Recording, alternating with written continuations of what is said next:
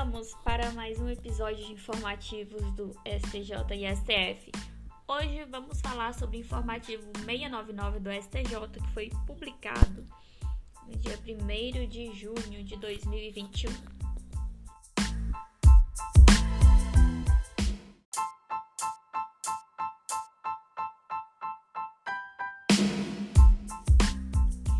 E a primeira decisão desse julgado de informativo diz respeito à área dos concursos públicos. Portanto, vamos ficar atentos, né? Nós que somos concurseiros sofredores, não, a gente sofre, mas é visando o futuro feliz. Enfim, vamos à decisão. Impedir que candidato prossiga no concurso público para ingresso porque foi usuário de drogas há sete anos acaba por aplicar uma sanção de caráter perpétuo. Nesse sentido, impedir que candidato em concurso público que já é integrante dos quadros da administração prossiga no certame para ingresso nas fileiras da Polícia Militar na fase de sindicância de vida pregressa, fundada em relato do próprio candidato no formulário de ingresso na corporação de que foi usuário de drogas há sete anos, acaba por aplicá-lo uma sanção de caráter perpétuo, dado, gra dado grande lastro temporal entre o fato tido como desabonador e o momento da investigação social. No caso concreto, em 2019, João foi aprovado pro, na prova do concurso público de soldado da Polícia Militar do Distrito Federal. Chegando na fase de investigação social, ele mesmo relatou que figurou em um processo criminal arquivado em 2012 em razão da extinção da punibilidade. Com base nessa informação, ele foi excluído do certame sob o fundamento de que teria assumido a prática de conduta desabonadora. Diante disso, o candidato impetrou um mandado de segurança. O juízo de primeiro grau concedeu a segurança, contudo, o TJDFT reformou a sentença para manter a eliminação do candidato no certame, afirmando que a eliminação com base nessa conduta desabonadora teria natureza de ato administrativo de caráter discricionário. O candidato, então, interpôs recurso especial dirigido ao STJ, sustentando, dentre outros argumentos, que esse fato ocorreu há sete anos e que atualmente gosta de, gosta de boa conduta social, sendo inclusive servidor público do Distrito Federal, professor da rede pública de ensino. Bom, falando sobre a sindicância na vida pregressa, em alguns concursos públicos, o edital prevê que os candidatos serão submetidos a uma fase do certame, essa denominada fase de sindicância na vida pregressa e investigação social. Nesta etapa, o órgão ou entidade que está realizando o concurso coleta informações sobre a vida pregressa, bem como a conduta social e profissional do candidato, a fim de avaliar se ele possui idoneidade moral para exercer o cargo pleiteado. Em regra, a investigação social é feita mediante a análise de certidões de antecedentes criminais do candidato. Alguns concursos prevêem também que se forneça o nome de autoridades que serão consultadas sobre a índole do candidato. Existem, por fim, editais que exigem a apresentação de um atestado de boa conduta social e moral, sobrescrito por uma autoridade declarando que desconhece qualquer fato desabonador da vida do postulante ao cargo. É, o STJ tem uma decisão de que a investigação social em concursos públicos, além de servir para apuração de infrações criminais, presta-se a avaliar a idoneidade moral e lusúria, lisúria daqueles que desejam ingressar nos quadros da administração pública. É, a pergunta é: essa investigação social poderá ter caráter eliminatório? Sim. Inclusive, a maioria das leis que regem as carreiras prevê que um dos requisitos para qualquer pessoa que tome posse ao cargo público é a idoneidade moral. Sendo provada a falta dessa condição, é juridicamente possível a eliminação do candidato. Outro fundado é, argumento é que pode ser invocado para justificar essa medida o princípio constitucional da moralidade. O requisito é que essa, essa eliminação seja adequada e instituída por lei. Portanto, não é legítima a cláusula de edital de concurso público que restringe a participação do candidato pelo simples fato de responder o inquérito ou a ação penal, né, como já é de, de nosso conhecimento. É, de outro modo, não se figura razoável a eliminação do recorrente na fase de investigação social do concurso público tão somente em razão do indiciamento por crime de menor potencial ofensivo sobre o qual foi realizada a transação penal, tendo em vista que no nosso ordenamento não se admite pena de caráter perpétuo. Em suma, o que decidiu o STJ é que impediu o candidato em concurso público, que já é integrante dos quadros da administração, prossiga no certame público para ingresso nas fileiras da Polícia Militar na fase de sindicância de vida pregressa, fundada em relato do próprio candidato no formulário de ingresso na corporação de que foi usuário de drogas há sete anos, acaba por aplicá-lo uma sanção de caráter perpétuo dado o grande lapso temporal entre o fato tido como desabonador e o momento da investigação social. É, então essa foi a tese, tá? Agora, mais um incremento aí para ajudar a nós nessa jornada. Tem decisões do STF no sentido de que o candidato não pode ser eliminado do concurso público na fase de investigação social em virtude da existência de termo circunstanciado inquérito policial ou ação penal sem trânsito em julgado ou extinta pela prescrição da pretensão punitiva. Não se aplica e que essa decisão não se aplica aos cargos cujos ocupantes agem em estrito senso em nome do Estado, como por exemplo o cargo de delegado de polícia. Outras decisões, principalmente a da tese 16 do STJ, é que o candidato pode ser eliminado também quando omitir informações relevantes na fase de investigação social. Tá bom?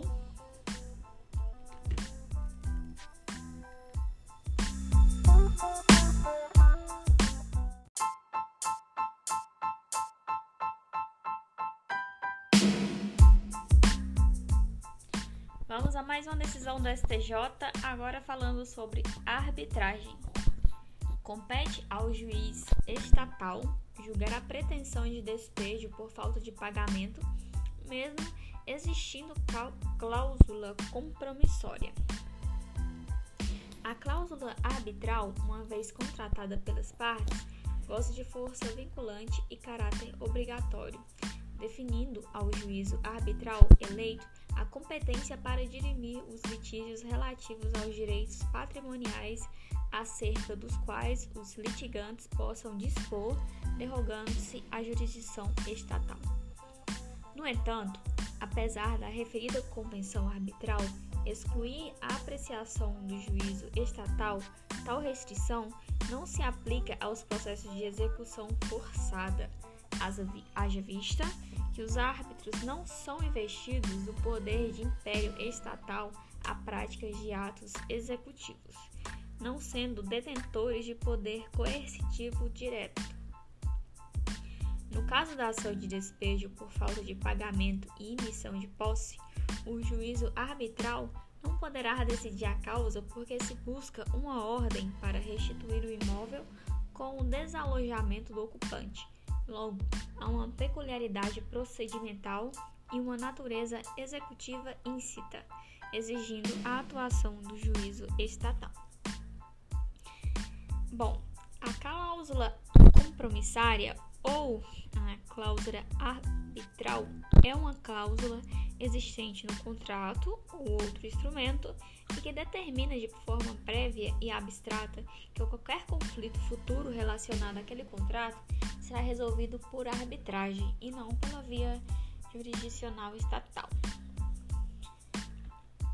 A pactuação válida de cláusula compromissória possui força vinculante, obrigando as partes da relação contratual a respeitar, para a resolução dos conflitos daí decorrente a competência arbitral. Como regra, disse então que a celebração da cláusula compromissária implica a derrogação da justiça estatal, impondo ao árbitro o poder-dever de decidir as questões decorrentes do contrato, inclusive decidir acerca da própria existência, validade e eficácia da cláusula compromissária.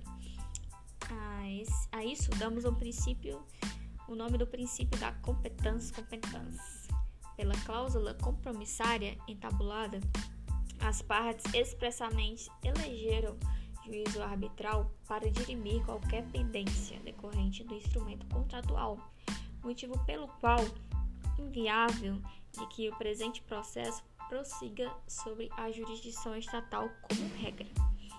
Entretanto, contudo, não se aplica aos processos de execução forçada isso porque os árbitros não são investidos do poder de império estatal à prática de atos executivos, não sendo detentores do poder coercitivo direto. Portanto, a tese é que compete ao juízo estatal julgar a pretensão de despejo por falta de pagamento, mesmo existindo cláusula compromissária. A cláusula arbitral uma vez contratada pelas partes, goza de força vinculante e caráter obrigatório, definindo ao juízo arbitral eleito a competência para dirimir os litígios relativos aos direitos patrimoniais acerca dos quais os litigantes possam dispor, derrogando-se a jurisdição estatal. No entanto, apesar da referida convenção arbitral excluir a apreciação do juiz estatal, Tal restrição não se aplica aos processos de execução forçada, haja vista que os árbitros não são investidos do poder de império estatal à prática de atos executivos, não sendo detentores do poder coercitivo direto. No caso de ação de despejo por falta de pagamento e emissão de posse, o juízo arbitral não poderá decidir a causa porque se busca uma ordem para restituir o imóvel com o desalojamento do ocupante. Logo, há uma peculiaridade procedimental e uma natureza executiva íncita, exigindo a atuação do juízo estatal.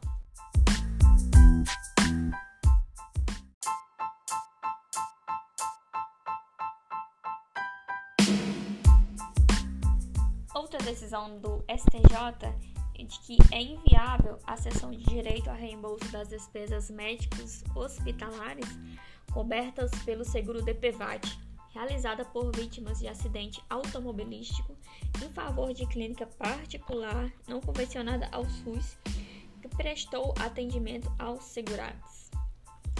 Isso porque a lei de regência né, do seguro DPVAT ele veda expressamente a cessão de direitos no que tange às despesas de assistência médica e suplementares efetuadas pela rede credenciada junto ao Sistema Único de Saúde quando em caráter privado.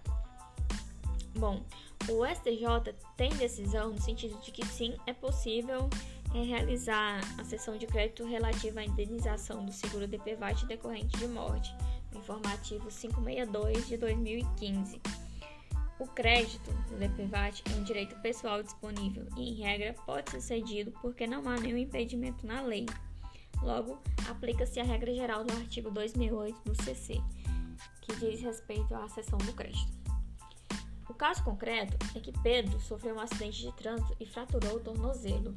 O ortopedista afirmou que ele precisaria de fazer 10 sessões de fisioterapia. A vítima então procurou uma clínica privada para realizar as sessões.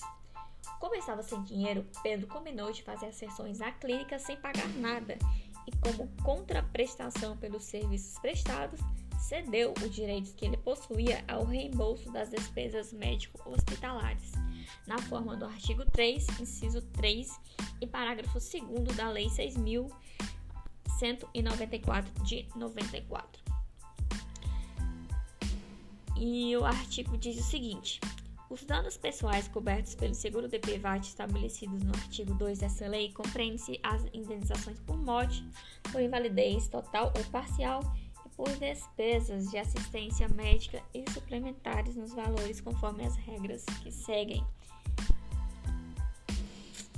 E de posse dessa sessão de direitos, a clínica de fisioterapia ajuizou a ação de cobrança contra a seguradora pedindo o pagamento de R$ 2.700, que é o valor que está lá na lei, relativo aos reembolsos das despesas médico-hospitalares a que a vítima teria direito. A seguradora contestou a, de, contestou a demanda, afirmando que a lei veda expressamente a cessão de direitos no que tange às despesas de assistência médica e suplementares. A clínica contra-argumentou, afirmando que esse dispositivo que veda a cessão de direitos é apenas efetuadas as despesas no que tange ao SUS. Ocorre que a clínica é privada não convencionada ao SUS, logo não haveria qualquer impedimento para essa cessão de direitos. E o STJ, o que, que entendeu? Que é inviável a cessão de direitos ao reembolso das despesas médicas hospitalares cobertas pelo seguro DPVAT, realizada por vítimas de acidente automobilístico em favor de clínica particular não convencionada ao SUS que prestou o atendimento ao segurado.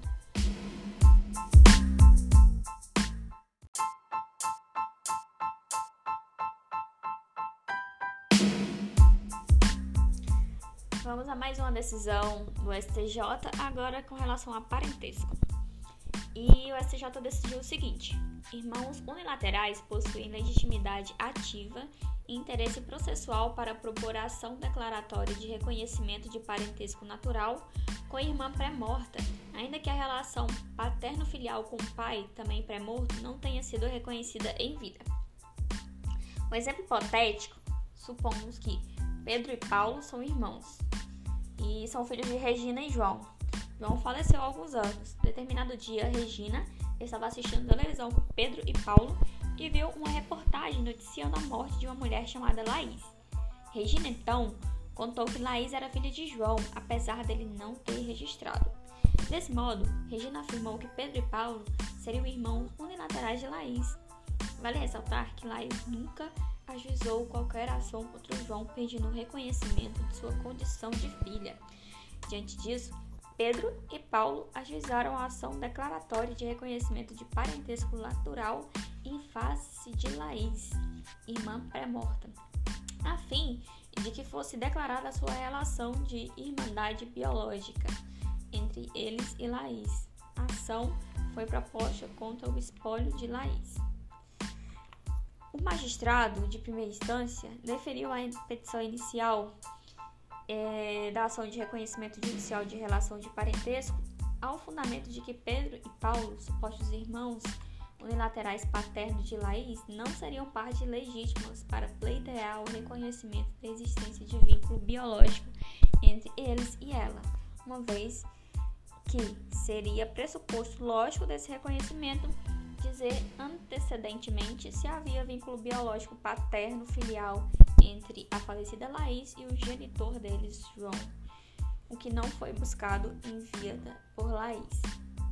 O reconhecimento do vínculo biológico entre irmãos implicaria por via oblíqua, oblíqua em reconhecer que Laís seria filha de João. Ocorre que o reconhecimento do vínculo entre Laís e João somente poderia ocorrer por iniciativa de Laís, que já morreu. Logo, somente ela teria o direito personalíssimo de pleitear esse reconhecimento. O TJ manteve a sentença e os autores interpuseram um recurso especial ao STJ, que decidiu que sim, os irmãos unilaterais possuem legitimidade ativa para propor ação declaratória de reconhecimento de parentesco natural com a irmã pré-morta, ainda que a relação paterno-filial com o pai comum, também pré-morto, não tenha sido reconhecida em vida, pois a ação veicula alegado direito próprio, autônomo e personalíssimo em ver reconhecida a existência da relação jurídica familiar e, eventualmente, concorrer na sucessão da irmã falecida. O fato do hipotético acolhimento da pretensão deduzida revelar a existência de outros vínculos biológicos não desvendados em vida por familiares não pode obstar o exercício de direito próprio e autônomo dos irmãos, que apenas seriam partes ilegítimas se pretendessem o reconhecimento em caráter principal suposto vínculo biológico entre a falecida irmã e o pai comum. Os autores possuem interesse processual? Sim, os autores necessitam da proteção jurisdicional para ser reconhecida a existência da relação jurídica de parentesco, valendo-se da via adequada, a ação declaratória para tal finalidade. O pedido dos autores é juridicamente impossível? Não. A impossibilidade jurídica do pedido era considerada condição da ação com o CPC de 1973. Entretanto, passou a ser considerada uma questão de mérito a partir da entrada em vigor do CPC de 2015, como se depreende da exposição dos motivos no Código, da doutrina majoritária e da jurisprudência do STJ. Em suma, irmãos unilaterais possuem legitimidade ativa e interesse processual para procuração declaratória de reconhecimento de parentesco natural com irmã pré-morta, ainda que a relação de paterno-filial com o pai comum, também pré-morto, não tenha sido reconhecida em vida. Importante julgado, galera.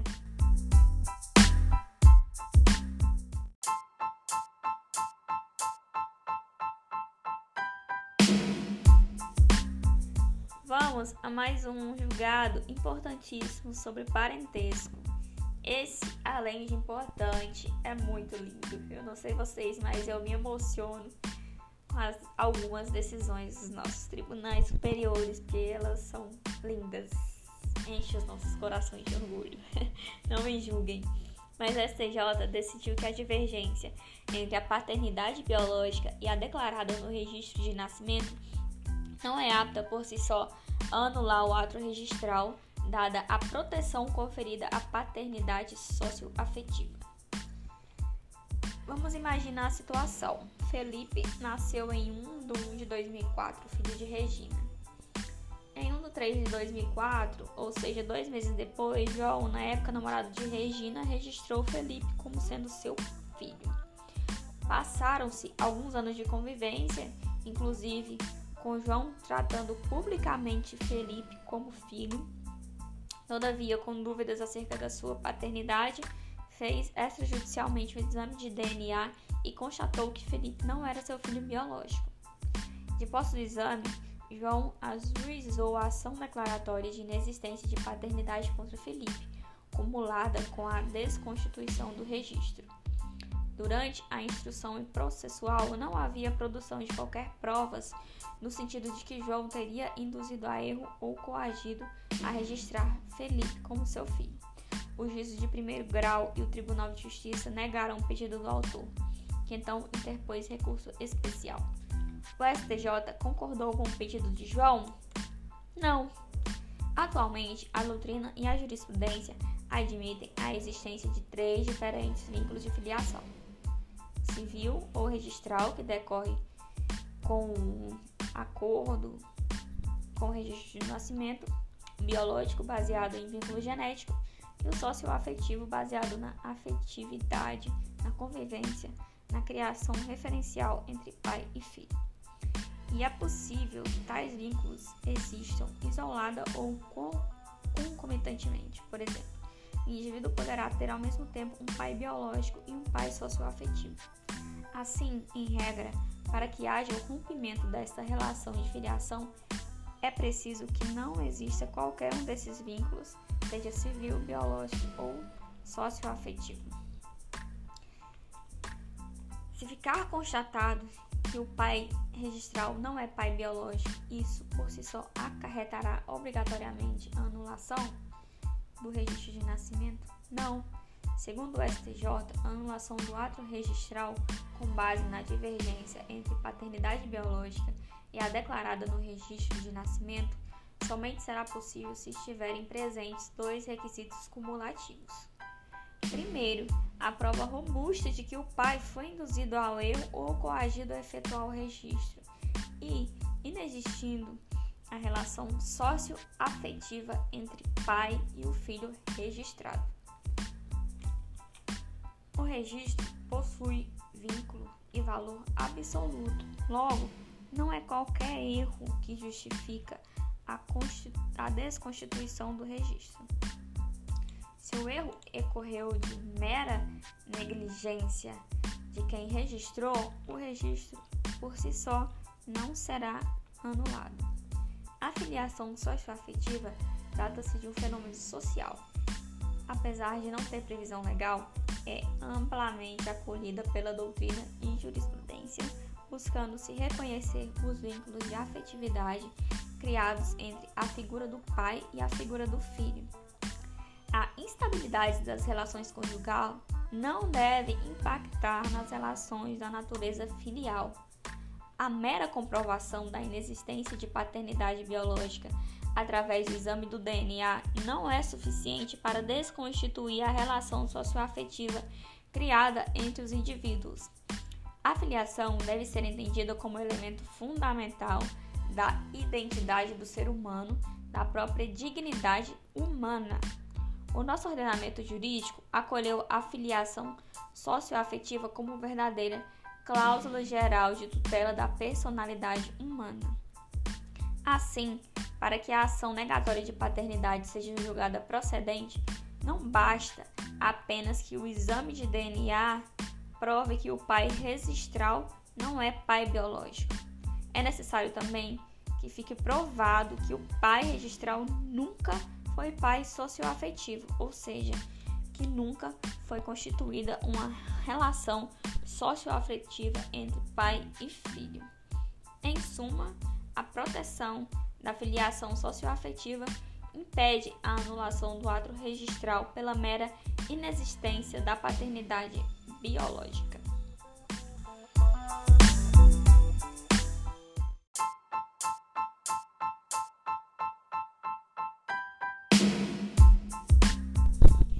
Agora vamos falar de alimentos. O STJ decidiu que o genitor pode propor ação de prestação de contas em face do outro genitor relativamente aos valores decorrentes da pensão alimentícia.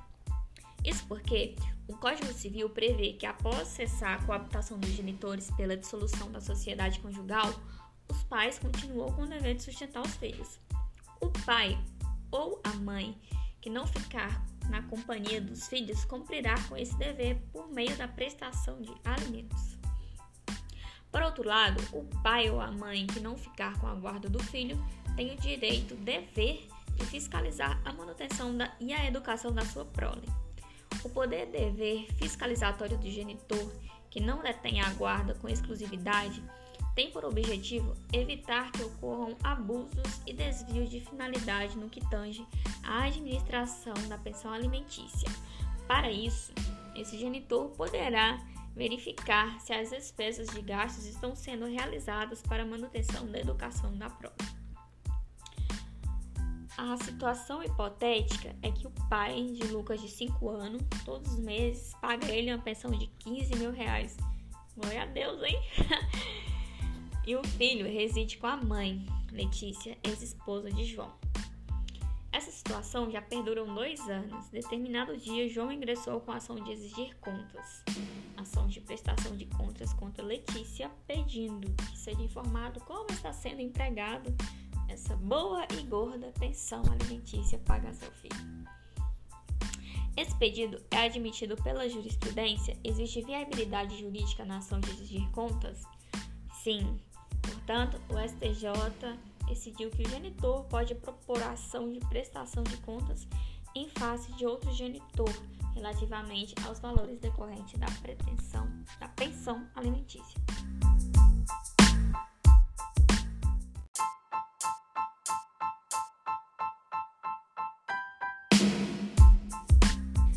Vamos a mais uma decisão agora sobre direito do consumidor especificamente de cláusulas abusivas. O STJ decidiu que é possível o débito do valor da parcela mínima do cartão de crédito pela operadora quando previsto em cláusula contratual. Nesse sentido, não é abusiva a cláusula do contrato de cartão de crédito que autoriza a operadora, em caso de inadimplemento, debitar na conta corrente do titular o pagamento do valor mínimo da fatura ainda que contestadas as despesas lançadas. No caso hipotético, João contratou com a operadora de crédito X e no contrato constava a previsão do débito direto na conta corrente de João da parcela mínima da fatura, caso ele não fizesse o pagamento no prazo acordado. Em determinado mês, João não efetuou o pagamento, pois discordava de algumas despesas lançadas, ou seja, contestou o valor da fatura. Ainda assim, a operadora foi lá e realizou o débito automático. O Ministério Público do Estado do Rio de Janeiro ajuizou a ação civil pública contra a operadora, alegando que essa cláusula seria abusiva e requerendo que ela não mais seja aposta nos contratos de cartão de crédito. O Ministério Público, então, teria legitimidade para a propositura da ação civil nesse sentido? Segundo a súmula 601 do STJ, o Ministério Público tem legitimidade ativa para atuar na defesa dos direitos difusos, coletivos e individuais homogêneos dos consumidores, ainda que decorrentes de prestação de serviço público. Tá? Então, o Ministério Público possui essa legitimidade. E no caso, o STJ também decidiu que não há no ordenamento jurídico obrigação legal para a concessão de crédito sem garantia, nem mesmo vedação a tal prática. Segundo o STJ, não há que se falar em abusividade da cláusula do contrato, quando não há ofensa ao princípio da autonomia da vontade que norteia a liberdade de, de contratar. No caso, João e todos os demais contratantes têm resguardado seu direito ao consentimento livre no contrato de cartão de crédito com aquela operadora Para tanto, basta que, basta que a cláusula tenha sido expressamente contratada e a ocorrência do débito diretamente na conta corrente devido, devidamente informada ao consumidor. Portanto, para o STJ, não é abusiva a cláusula do contrato de crédito que autoriza a operadora financeira, em caso de inadimplemento, a debitar na conta corrente do titular do pagamento o valor mínimo da fatura, ainda que contestadas as despesas lançadas.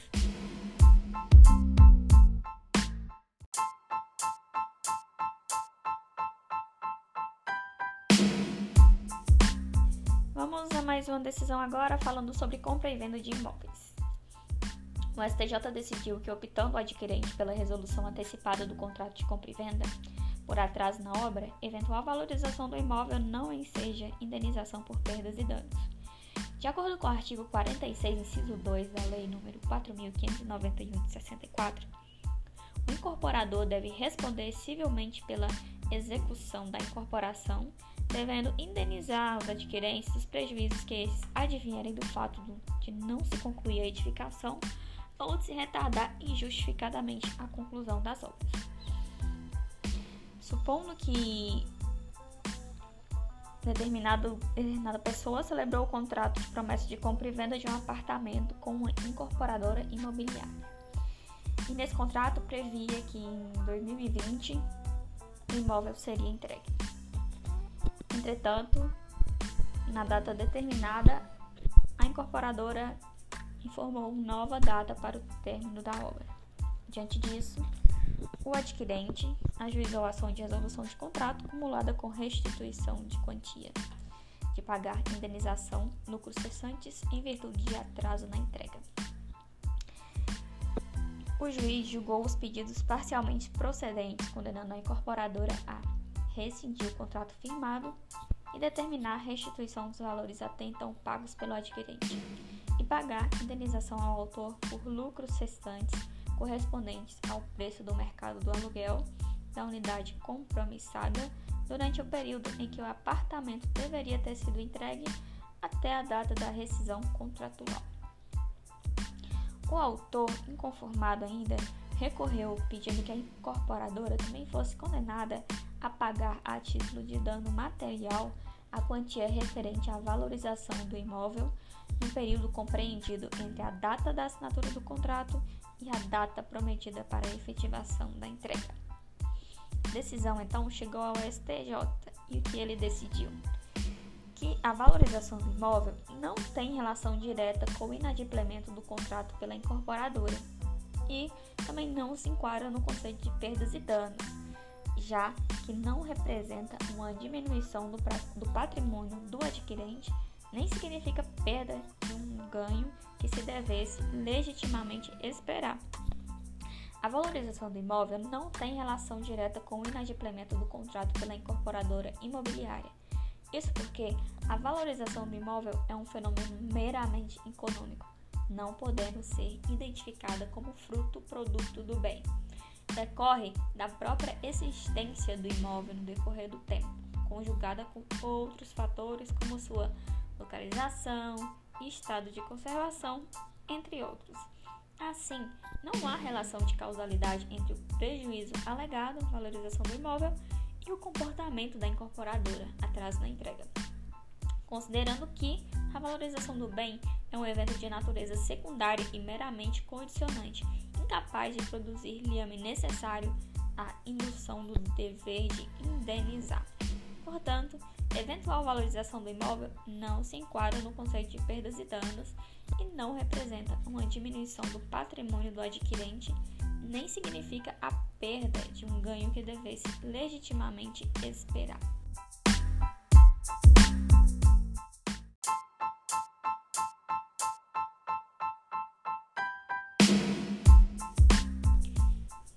Vamos falar de ECA. O STJ decidiu que, demonstrado o interesse jurídico e justificada a finalidade, é cabível a extração de cópias dos autos da apuração do ato infracional, não se podendo utilizar os documentos obtidos para fins diversos do que motivou o deferimento de acesso.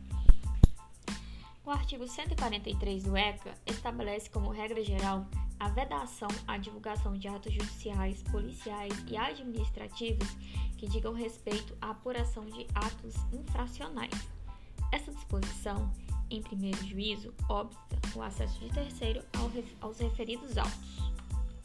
Todavia, a vedação contida no artigo 143 não é absoluta, sendo mitigada conforme se extrai do artigo 144 do ECA.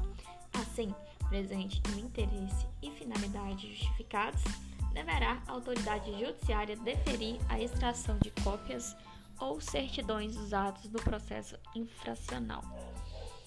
Na situação hipotética, a mãe sofreu um ato infracional pra, praticado pela filha de 15 anos. O Ministério Público ajuizou a ação socioeducativa para apuração do ato infracional.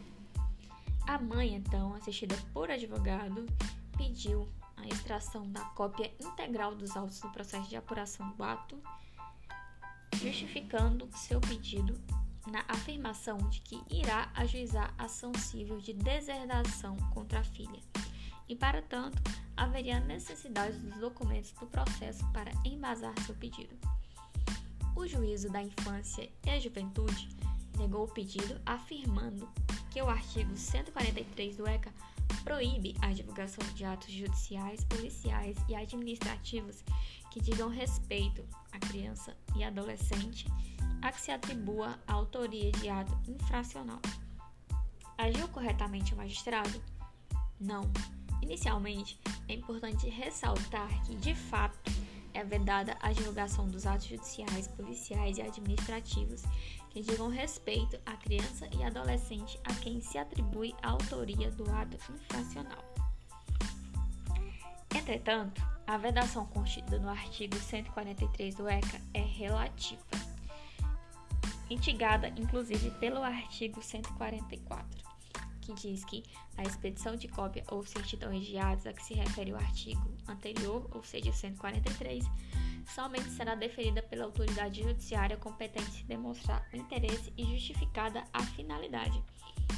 Assim, demonstrado o interesse jurídico e justificada a finalidade, é cabível a extração de cópia dos autos da apuração do ato infracional no caso específico, a vítima do ato infracional comprovou seu interesse jurídico e apresentou finalidade justificada ao pleitear o seu acesso aos autos do processo, consignando a utilidade dos documentos nele produzidos para servirem como provas em ação de deserdação. Portanto, repetindo a tese, demonstrada interesse jurídico e justificada a finalidade, é cabível a extração de cópias dos autos da apuração do ato infracional não se podendo, no entanto, utilizar os documentos obtidos para fins diversos do que motivou o deferimento de acesso dos autos.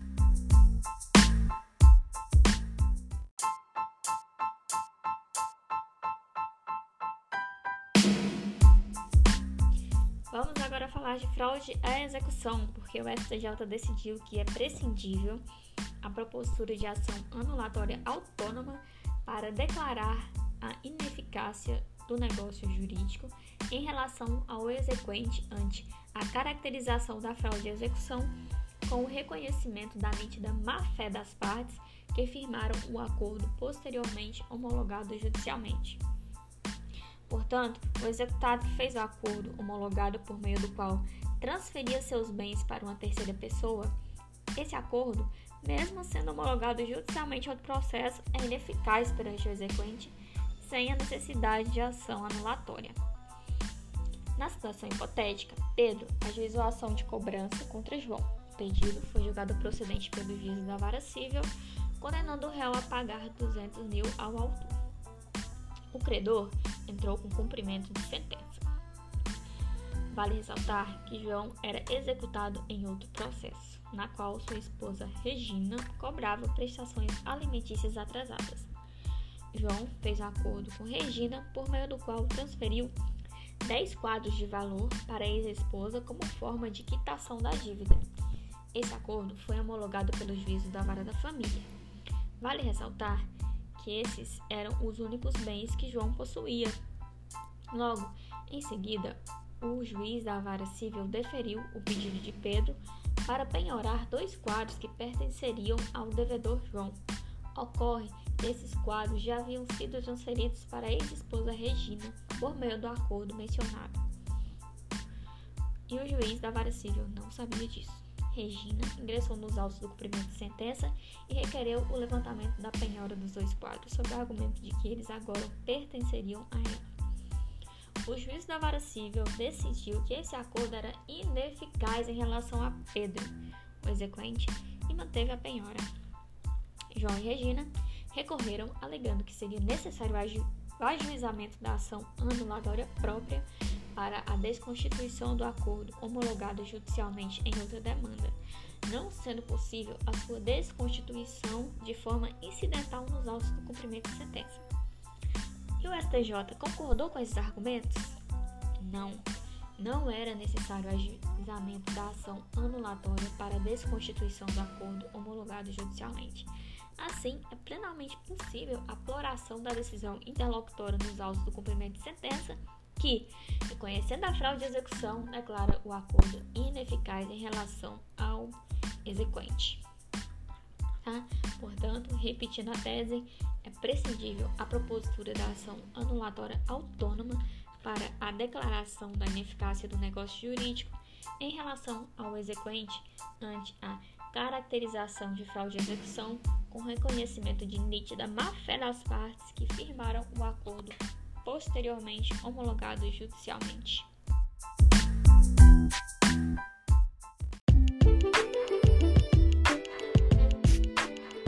E com isso chegamos ao fim de mais um episódio informativos de jurisprudência do STJ e STF. Esse julgado aí com muitas informações importantes, tá bom?